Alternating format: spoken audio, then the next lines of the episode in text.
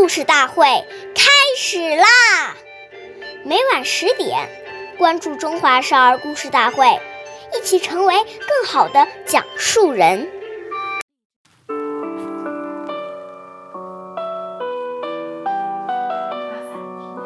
岁月易流逝，故事永流传，弘扬中华瑰宝，传承红色基因。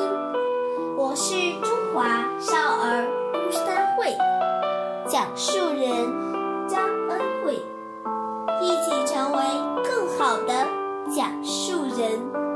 今天我给大家讲故事是《故事大会》红色经典故事第二十一集：刘少奇拒绝吃鲤鱼。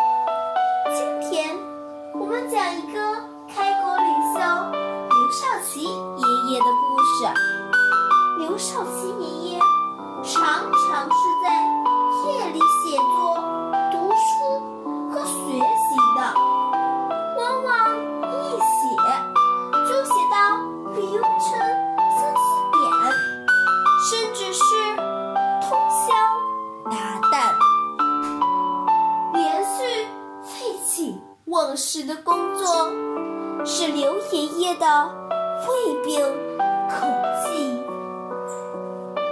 家训：生活又和普通工作人员一样，粗饭素食。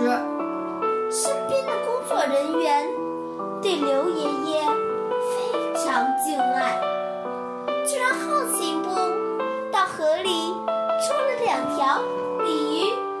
身体。刘爷爷的勤务员非常高兴，正要给首长烧一餐佳味，但刘爷爷却婉拒了。他说：“同志们的好意。”